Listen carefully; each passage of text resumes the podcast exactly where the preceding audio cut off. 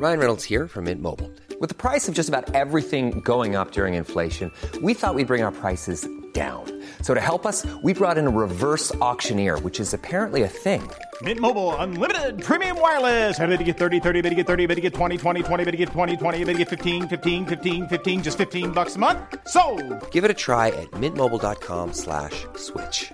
$45 upfront for three months plus taxes and fees. Promo for new customers for limited time. Unlimited more than 40 gigabytes per month. Slows. Full terms at mintmobile.com.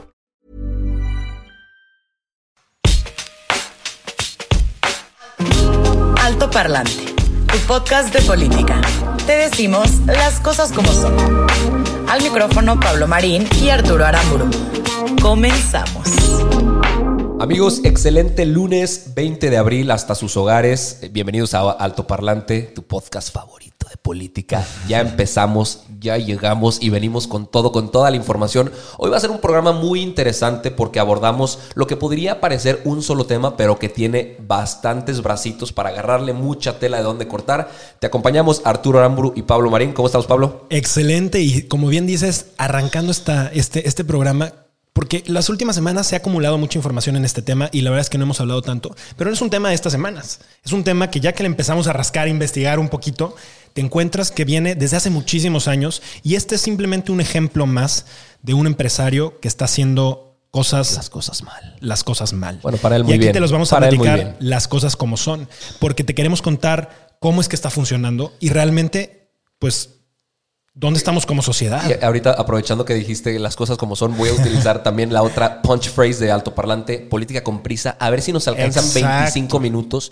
para platicarles La la, cantidad. cantidad de cosas que hay detrás de este señor. Eh, nada más antes, un pequeño preámbulo para retomar algo que platicamos en programas pasados.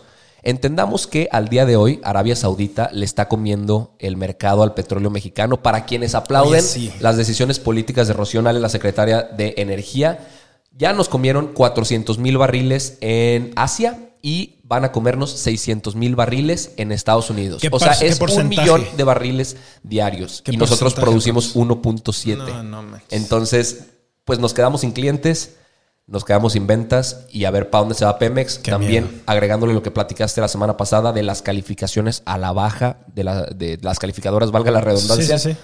A ver qué pasa.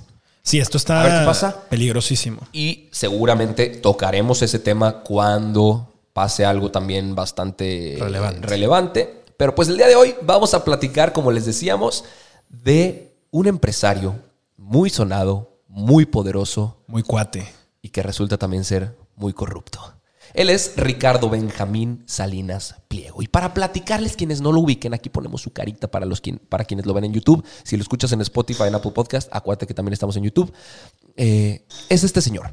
Él es dueño, presidente de Grupo Salinas, que tienen medios de comunicación como Televisión Azteca, tienen empresas de telecomunicaciones como Total Play, tienen empresas de servicios financieros y comercio, Grupo Electra, Banco Azteca, Seguros Azteca, y tienen también una empresa de beneficencia, beneficencia, eh, que se llama Fundación Azteca Oye, hacen el bien. a medias. Vamos a ver, vamos a ver. Todo empezó porque este millonario, este güey, Ricardo Salinas, negó la pandemia. Él en un escrito, justo después de que se declarara la emergencia sanitaria, dijo, hoy más que nunca México nos necesita. Y le ordenó a sus empleados seguir trabajando, seguir con las tiendas abiertas y al día de hoy, cabe mencionar que ya hay contagiados adentro de sus filas. Bueno, claro.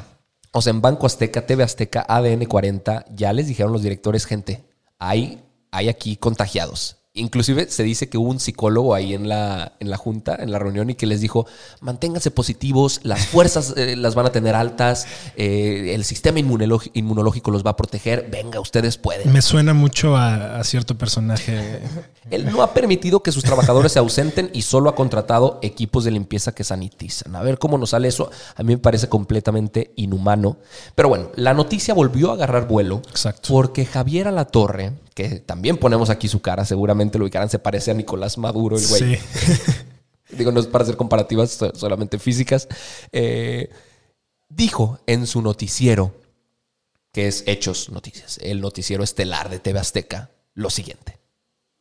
Como todas las noches, el subsecretario de Salud, Hugo López Gatel, encabezó la conferencia sobre las cifras de contagios y fallecimientos por COVID-19 en México. Pero sus cifras y sus conferencias ya se volvieron irrelevantes. Es más, se lo decimos con todas sus palabras. Ya no haga caso a Hugo López Gatel.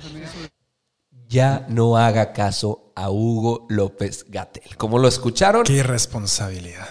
Y a ver, entiendo que es una, una opinión compartida que seguramente muchos de nosotros decimos, pues claro, güey, no le tenemos que hacer caso si sus cifras no son, no son correctas, Están no son certeras, ¿no? están truqueadas, maquilladas, etcétera. Claro. De ahí a decirlo en televisión nacional abierta es una, ex- puta, una Es una extrema pendejada. irresponsabilidad. Tal cual. Eso se merecería sanciones porque es una desobediencia civil. Ahora, yo no creo que haya sido una mala intención de Javier Alatorre, sino que lo pusieron contra la pared y no tuvo de otra. Tal cual. Porque, como bien dices, Javier Alatorre no es que sea un analista político. Y esto es importante hacer la diferencia. Él no es un columnista que normalmente dé su opinión en este tipo de programas. Él es un presentador de noticias. Y es excelente y lo ha hecho por muchísimos años y por eso ha tenido el rating que ha tenido. Pero el- lo, lo que hay una diferencia con este, entre un presentador y un analista político es que el analista da su punto de vista. Lo que estamos haciendo, de hecho, en este espacio es dar nuestro punto de vista, que ustedes podrán diferir Digo, o no. Tampoco somos analistas, ¿va? Pero No es que seamos analistas, simplemente somos dos tarados que estamos hablando enfrente de un micrófono y quienes nos escuchan, les agradecemos mucho a las dos personas que nos escuchan en casa. Pero, pero la verdad es que este señor es un presentador. Él sigue un guion, él sigue una línea, él sigue instrucciones. Y esto no es casualidad. le dictaron que dijera eso. Y Claro. seguramente fue Ricardo Salinas Pliego. Tal cual. A partir de ese momento empezaron a salir especulaciones. Decían, a ver, cabrón, ¿cómo es posible que este vato haya dicho eso, semejante cosa en televisión nacional, si la televisora es de Salinas Pliego, que es cuatazo de Andrés Manuel, como que es eh, un, un- un gancho inesperado que, pues, que la, la gente no vio venir. No venir. Y no- nos agarró en curva. Y además, no solamente es un cuatazo, o sea, es parte de los asesores del presidente. Vamos, lo invitaron a celebrar Claro. al departamento de Andrés Manuel cuando ganó el primero de julio del 2018. O sea, es del círculo cercano, el círculo de confianza, ¿no? Entonces las especulaciones empezaron a hacerse y yo no creía que hubiera sido todo montado, pero cuando salió Andrés Manuel a decir una cantidad de cosas ahí que, que ahorita les vamos a poner, yo dije, madres, güey, se- semejante actuación de Javier Alatorre, güey. Sí. O sea, siguió el guion a la perfección y nos intentó engañar. Y al día siguiente sale el presidente y, ojo, lo que les vamos a poner fue editado, lo acortamos porque era un audio de dos minutos y medio y no querían escuchar No cambiamos presidente, palabras, entonces- simplemente quitamos espacios muertos. que- y, y, eh, mm, eh, entonces, escúchenlo, por favor. Creo que se equivocó mi amigo Javier Alatorre anoche, que llamó a no hacerle caso al doctor Hugo López Gatel. Creo que fue una actitud no bien pensada, porque Javier es una persona buena. Creo que cometió un error como cometemos errores todos. Y además hizo uso de su libertad. Cada quien puede expresarse, manifestarse. No debe de haber de ninguna manera linchamiento político por alguien que no comparta nuestro punto de vista, e inclusive que pueda decir algo en estos momentos difíciles que afecte a la colectividad, incluso que eh, pueda ser hasta dañino para los seres humanos. O sea, es nuestro amigo. O sea, después de que alguien es así de frontal, se, se lanza contra ti con un sable en la mano, porque realmente el comentario fue súper fuerte. A la yugular. No salió a defender a su subsecretario. No salió, salió a defender al presentador, que qué bueno, porque al final seguramente lo pusieron contra la espada y la pared. Seguramente, o sea, el pobre hombre no tenía nada que hacer, pero Güey, pero no fuera Chicharito. ¿Qué onda con tu no, equipo? No fuera Derbez, güey. Porque ahí estaría llamándole conservadores o inclusive si fuera otro periodista, prensa fifí y Claro. mandaría la bola de gente en redes sociales a lincharlos, güey. Totalmente. No fueran las mujeres feministas saliendo a marchar porque ya diría que es algo impulsado por la agenda conservadora y la, la chingada. No mames. No mames que este cabrón lo sale a defender. No es justo, güey. Eh, Ahora, después de eso se puede entender qué es lo que está pasando. Y te voy a decir mi teoría, a ver si coincides conmigo. Las cifras del coronavirus nos están rebasando. La cosa está a punto de estallar.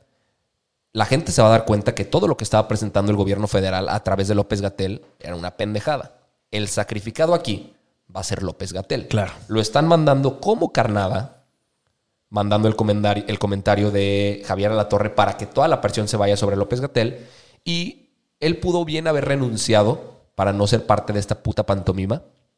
Lo van a terminar corriendo. Y además. Y lo van a terminar haciendo el culpable Claro. de las muertes que va a sufrir este país. Porque, ojo, algo muy brillante que ha logrado hacer Andrés Manuel es que las malas noticias nunca las da él. Las malas noticias siempre las da otra persona. En este punto, escogieron a López Gatel para hacer eso. Y algo que Andrés Manuel toda la vida le ha incomodado es que alrededor de, de él surjan figuras que se puedan convertir en figuras más fuertes que él mismo. Y López Gatel, le gusta Andrés Manuel o no, hoy se ha convertido en una figura y lo podemos ver en Twitter y en todas las redes sociales. López Gatel está siendo Hasta en TikTok el icono cabrón. del día y las conferencias de, de López Gatel son mucho más populares ya que las del presidente. Pero bueno, regresando a Salinas Pliego, el empresario que cree que vender motos y televisiones a plazos altísimos, pero a tasas altísimas también, es una actividad esencial, porque el cabrón no cierra sus tiendas y sigue eh, forzando a sus trabajadores a ir a operar. TV Azteca fue comprada por él después de ser privatizada en 1993 por Carlos Salinas de Gortari. Aquí hay algo muy curioso, porque 23 millones de dólares de esa transacción fue un préstamo de Raúl Salinas de Gortari, hermano del expresidente. A ver, son Salinas los dos, pero no son, eh, no, Los tienen, tres, no tienen ¿no? parentesco los tres. Pero no tienen, Raúl y Carlos sí, pero Ricardo, el empresario, no tiene nada que ver familiarmente con ellos. Pero de amigos pareciera que sí, porque le prestó 23 millones de dólares para comprar la televisora, que antes era Raúl del Salinas gobierno. de Gortari. Raúl quien estuvo en la cárcel, por cierto. Estuvo en la cárcel porque manejaba recursos de procedencia ilícita y supuesta- supuestamente también lo habían acusado de ser el intelectual detrás El de, la, de la muerte de Ruiz Mació. Eh, entonces, desde aquí las cosas como que no empiezan a sonar bien. Después ya no se supo nada si ese dinero se pagó, si... ¿Cómo se pagó? Si Raúl le cobró a Ricardo, cómo se pagó, con qué beneficios, etcétera, etcétera. Pero bueno, después de que compraron TV Azteca, obviamente empezaron a amasar una fortuna descomunal, güey. Y más en los últimos años, ahorita lo vamos a mencionar. Crecieron más empresas, eh, se expandieron a otros países, compraron otras empresas, generaron algunas otras y pues hoy tienen el emporio que conocemos. O sea, tienen un montón de cosas. Pero tienen también tres formas con las que ellos ganan dinero.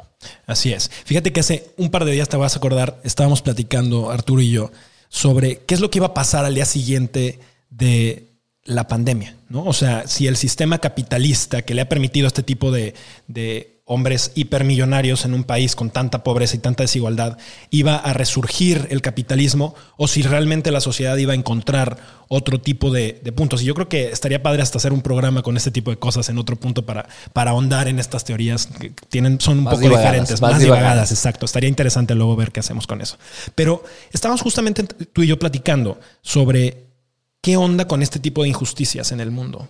¿Qué va a pasar con este tipo de sistemas? Porque este tipo de personajes han utilizado el capitalismo para sacar partida y hacer negocios hipermillonarios a costa de Claro. personas en situaciones de pobreza. Una de las formas en las que está haciendo negocio, y vamos a poner tres de las formitas que, que son las principales, ¿no? La- Formotas, güey, porque que es son unas fórmulas extraordinarias. Es que a costa de intereses sumamente altos, prestan cantidades bajas y las cobran a plazos muy pequeños, es decir, a veces a plazos semanales, quincenales, mensuales, pero llegan a tasas de arriba del 60%. O sea, son tasas que si hoy tú te compras una tele que vale mil pesos, después de un año, esa tele estarías pagando 1.600 pesos. Digo, obviamente ahí tienes que saber capitalización, etcétera, pero para que entendamos la lógica, eso significaría. Son, son- son tipos que están haciendo fortunas de la carencia y la necesidad de muchísimas otras personas. Ahí tienen un punto en común López Obrador y él. Tal cual. O sea, los dos le hablan, le hablan a la gente de bajos recursos, uno por votantes y otro por clientes. Exactamente. O sea, este vato le vende a gente que vive al día y que pues hace un esfuerzo para comprarse algo, se lo cobra al triple del precio, güey. Los amedrentan y los persiguen. Sabemos que eso también lo hacen. Claro. O sea, persiguen a las personas y les mandan gente a, para cobrarlos como sea. para cobrarles como sea. Y pues Y Andrés Manuel justamente le habla a esas mismas personas que no pueden salir de ese círculo vicioso de la pobreza porque justamente tienen a vampiros de este tipo que les están chupando hasta el último centavo Claro. todo el tiempo y es imposible que rompan con ese círculo de, pobre- de pobreza. Esa es la primera forma. Esa es una de las primeras formas. Hay otra forma que me parece inaudita. Aún peor, ¿no? Bueno, no sé cuál No, sea peor. En Chile no usted sé cuál juzga sea en peor. casa. Pero resulta que hace unos días el gobierno federal sacó una lista de 15 empresas que hoy el SAT les está pidiendo que paguen los impuestos que deben. Y resulta que este cuatacho del presidente es una de esas empresas, pero representa más de la mitad de lo que deben esas 15 empresas en total. Nada más para que se den cuenta. O sea, se presentó un informe financiero ante la Bolsa Mexicana de Valores y Electra reportó en un apartado que se llama contingencias fiscales, que tiene siete litigios frente al SAT para pelearse 32.460 millones de pesos.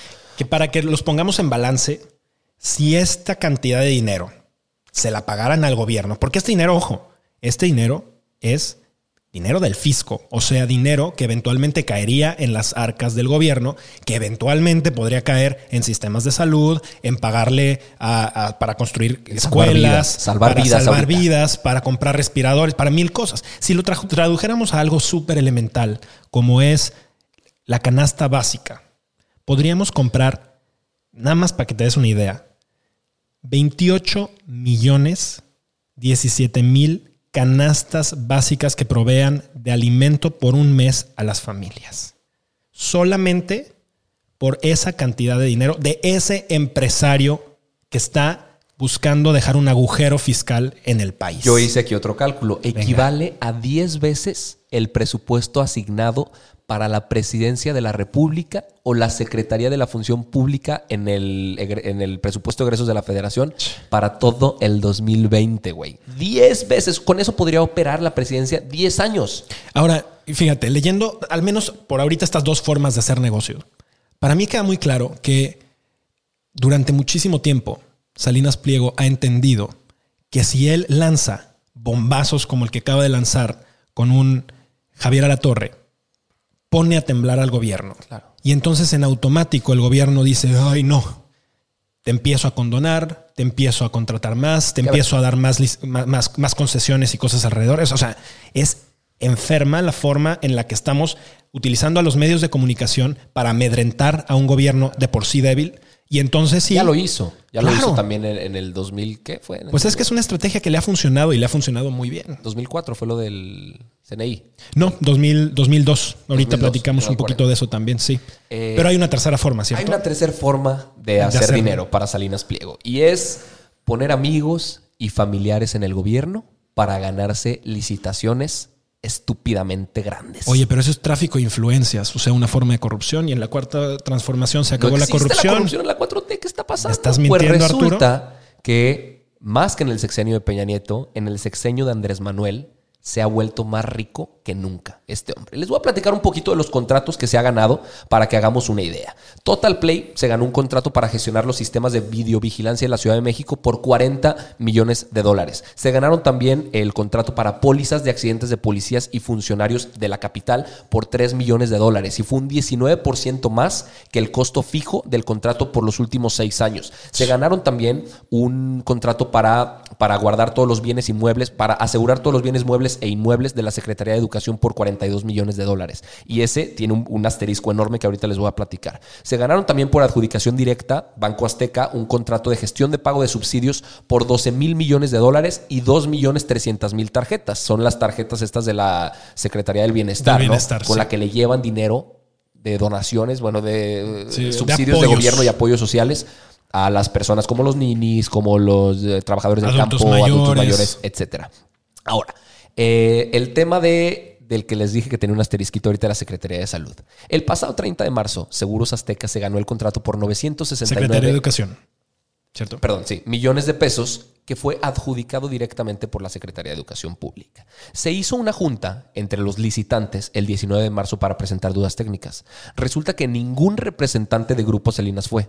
No hubo ninguna pregunta sobre, sobre el proceso. Lo tenían muy claro. Las otras manera. seis aseguradoras hicieron 227 preguntas técnicas y aún así, supuestamente la propuesta de Salinas fue mejor que la de las otras seis que habían integrado la propuesta de una mucho mejor manera. Esto pasa tres días después de que una empresa en Estados Unidos, de la cual el socio había declarado en bancarrota, es socio también de Salinas Pliego, presentó un hueco financiero de 235 millones de dólares en Banco Azteca. Entonces, pues tres días después, ¿qué dicen?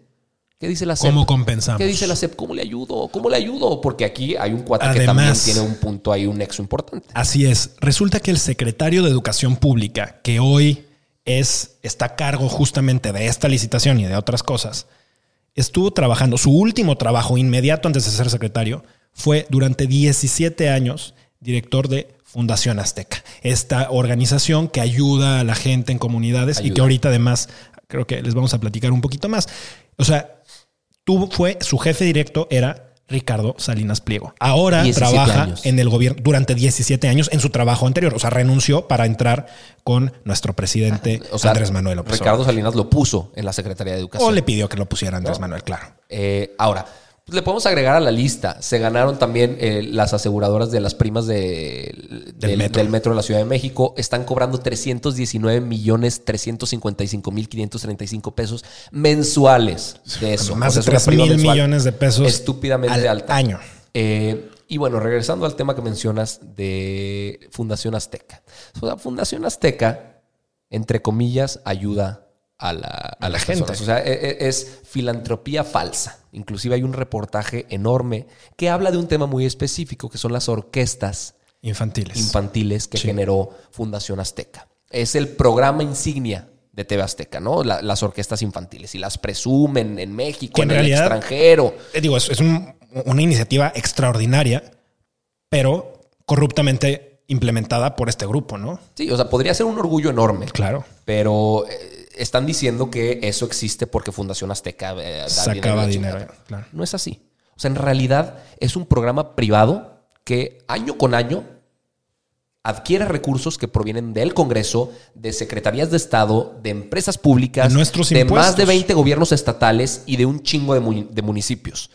Hasta la fecha han recaudado 1.700 millones de pesos de donaciones y aportaciones de gobierno y del Congreso. O sea, es una cantidad estúpida de lana. Claro. Ahora, de cada peso que se les ha dado, solo han utilizado 17 centavos para operar a las orquestas infantiles. Y entonces los otros 83 centavos de ese peso, Who knows? O sea, es una filantropía a la inversa, si lo quieres ver así. El gobierno subsidia al empresario y el empresario utiliza parte del dinero para regresar un poquito y a todavía la población. limpia su imagen y queda como el benefactor, filántropo y extraordinario ser humano. Sí, y aquí, aquí viene la parte de que metía personas al gobierno también. O sea, su hija fue diputada, ahora es senadora. Y hay historias ahí de gente que pertenecía a las comisiones de cultura cuando se empezaron a aprobar estos programas, de cómo cabildeaba ella, ninfa salinasada, a las personas de la, de la comisión para que a huevo les dieran el recurso para empezar estas orquestas. Fíjate, entonces ya encontramos las tres formas. Una es a través de eh, tasas muy altas que le cobran a personas de escasos recursos y que es la única forma que tienen para adquirir ese tipo de recursos porque no existe la cultura del ahorro. Otro de los puntos es dejando de pagar cantidades estratosféricas de impuestos, siendo la empresa que más le debe al fisco en este país. Y la tercera es con licitaciones impresionantes.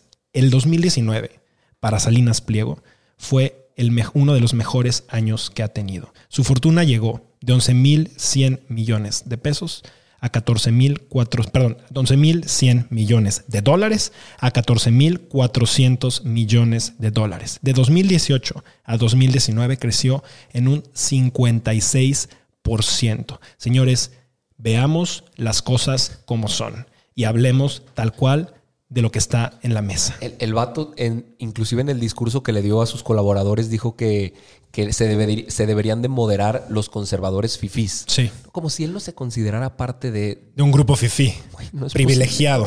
El vato ahorita está en un yate, güey. O sea... Y no tienen... A ver, en altoparlante... No tenemos nada en contra de los ricos. A ver. No tenemos nada en contra de los pobres, no tenemos nada, o sea, al contrario. Pero sí creemos en que las cosas justas tienen que ser así. Claro. A ver, y este no, este no ha sido un tema de persecución nacional, pero ya ha habido esbozos de reportajes que lo vinculan con cosas también bastante corruptas en el extranjero. O sea, en, en Estados Unidos un reportaje del Wall Street Journal eh, documentó cómo este cuate estuvo vinculado con Grupo Fertinal. Nada más para refrescar Claro. un poquito la memoria. Para que vean que no solo es con Andrés Manuel. Pemex compró a Grupo Fertinal por 635 millones, millones de dólares en el 2010 2016, eh, o sea, en el sexenio de Enrique Peña Nieto. De esa lana, Salinas Pliego le había prestado, no me acuerdo cuánta cantidad, pero eran como 200 y feria millones de dólares de Banco Azteca para poder, eh, para que pudiera seguir operando Grupo Fertinal. Ahora, Grupo Fertinal le debía 406 millones de dólares a Banco Azteca de intereses.